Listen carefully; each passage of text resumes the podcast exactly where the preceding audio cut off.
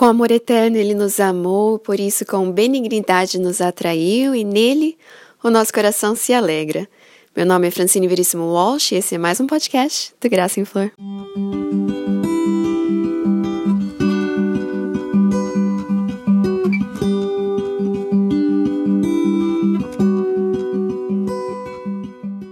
Olá, querido ouvinte, seja bem-vinda a mais um podcast.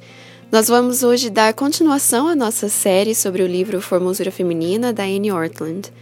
Esse livro foi publicado pela primeira vez em 1977 e foi então descontinuado pela editora Vida, de maneira que não é mais possível comprá-lo.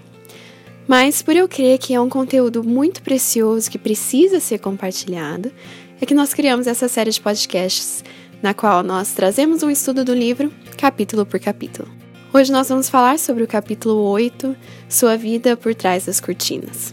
Esse é um dos meus capítulos preferidos desse livro, porque nele a Anne vai nos ensinar sobre a beleza interior, que flui em beleza exterior, não só do nosso corpo, mas daquilo que está ao nosso redor, do nosso ambiente. Esse assunto me lembra um, a vida da Betsy Tambun. Eu me lembro quando foi a primeira vez que eu ouvi a vida da Betsy Tambun, a história dela, e desde então ela tem sido um grande exemplo para mim de alguém que vivia uma vida de beleza. A Betsy, para quem não conhece, foi irmã da Corey ten Boom, que é autora do livro Refúgio Secreto, que é um livro bem famoso. Um, a Betsy e a Corey eram cristãs holandesas e elas foram presas em um campo de concentração nazista, por não, não por serem judeias, mas porque elas escondiam judeus nas suas casas. Nesse livro, Refúgio Secreto, a Corey nos conta de uma vez em que, enquanto elas estavam em uma prisão, em celas separadas, a Corey passou rapidamente enquanto ela era movida dentro da prisão de uma cela para outra, ela passou na frente da cela da sua irmã Betsy. Ela descreveu que o que ela viu foi surpreendente. Dentro da cela, apesar do horror daquele lugar, ela viu casacos pendurados, um chão varrido e limpo e, se eu não me engano, um chale colorido que enfeitava o lugar. Em um lugar tão tenebroso quanto uma prisão nazista, uma mulher que era bela no seu interior conseguiu refletir essa beleza no seu exterior, fazendo o lugar mais agradável, servindo todos ao seu redor que com ela estavam vivendo aquele pesadelo. Como nós, então, cristãs do século XXI, podemos ser mais como Betsy Temple? A Anne Ortland nos ensina, então, nesse capítulo de Formosura Feminina. Nossa amiga Anne começa nos explicando que aquilo que nós temos no nosso interior deverá ser refletido no ambiente que nos rodeia, como a gente muito bem viu no exemplo da Betsy. Mas o que é que nós temos no nosso interior? Bom, se for Jesus e um desejo ardente de viver por Ele, então nós teremos uma alma, um interior tranquilos e controlados. Dessa maneira, tudo ao nosso redor também precisa refletir essa tranquilidade e esse controle, desde a mesinha do lado, do lado da nossa cama até a nossa casa como um todo. A Anne diz que sempre viveu à luz da filosofia de que não se pode ter uma rosa dentro de um vaso se há uma meia jogada no chão. De forma prática, isso significava que ela sempre reservou partes da sua casa que era de uso exclusivo dos adultos. E aqui fica uma dica para as mães. Não deixe que os seus pequenos tomem conta da casa, por assim dizer. Não deixe que não exista nem sequer um espaço que não tenha um brinquedo ou uma bagunça infantil. A Anne diz, e é verdade, que é um trabalho constante a gente manter a casa sempre limpa e arrumada, né? Mas, da mesma maneira, é um trabalho constante mantermos as nossas mentes limpas e arrumadas. Eu gosto dessa conexão que ela faz, porque ela diz: é preciso que a gente se livre da sujeira, porque nem mesmo as nossas casas, nem as nossas mentes podem ter essa sujeira, porque são casas e mentes de filhos de Deus, e é preciso ordem e beleza.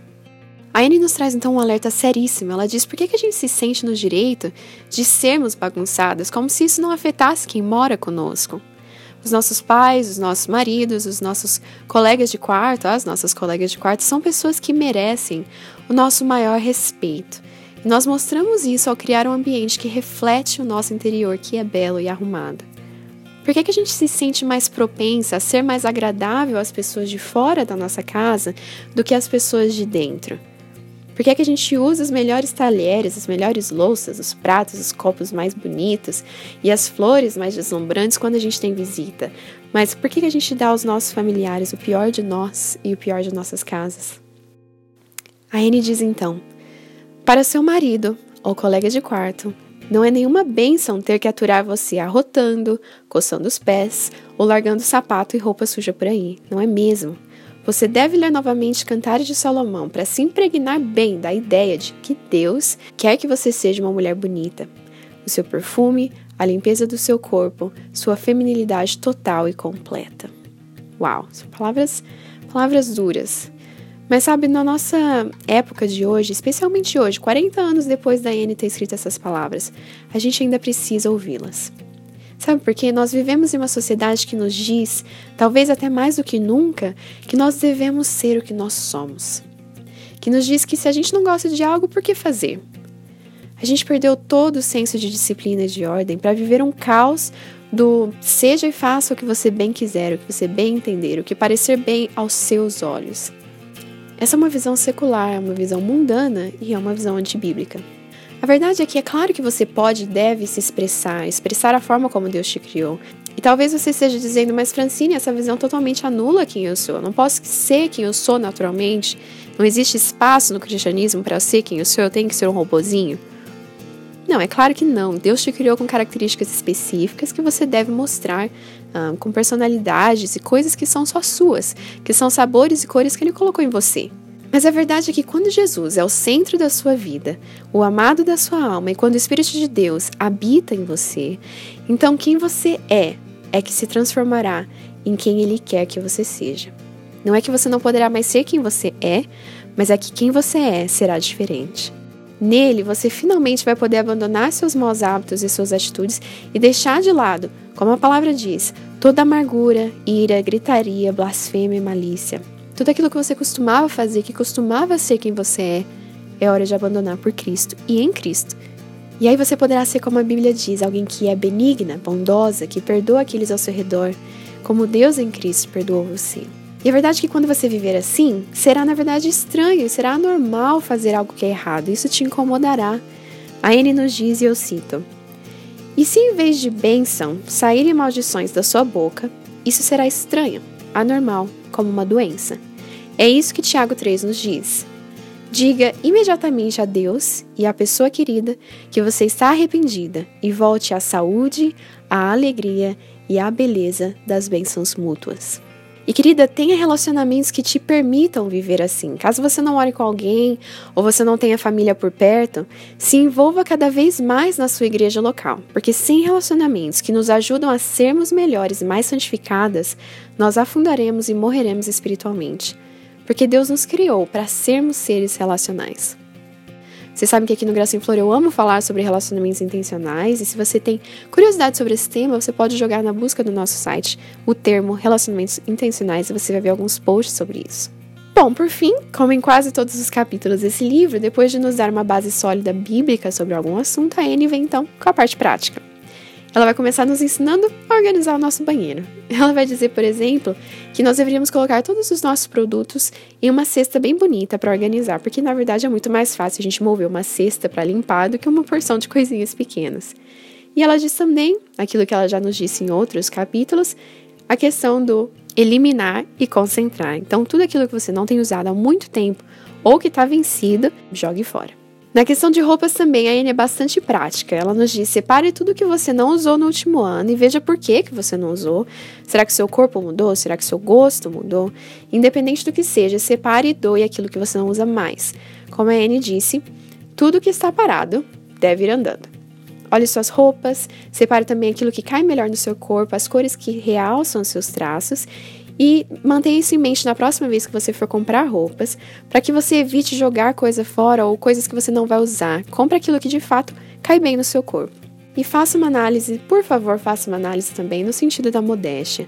Decotes, cortes que são inapropriados, transparências devem todos ser eliminados. A Anne disse, eu cito, você quer ser não apenas uma mulher elegante, mas uma mulher cristã elegante, fina, de classe. E lembre-se, vista a roupa, não seja somente um cabide para a roupa. Seja uma mulher realmente bonita, que usa roupas e acessórios para realçar a beleza interior e exterior que o Senhor te deu, a beleza do seu rosto, a alegria e a simpatia que ele te proporcionou.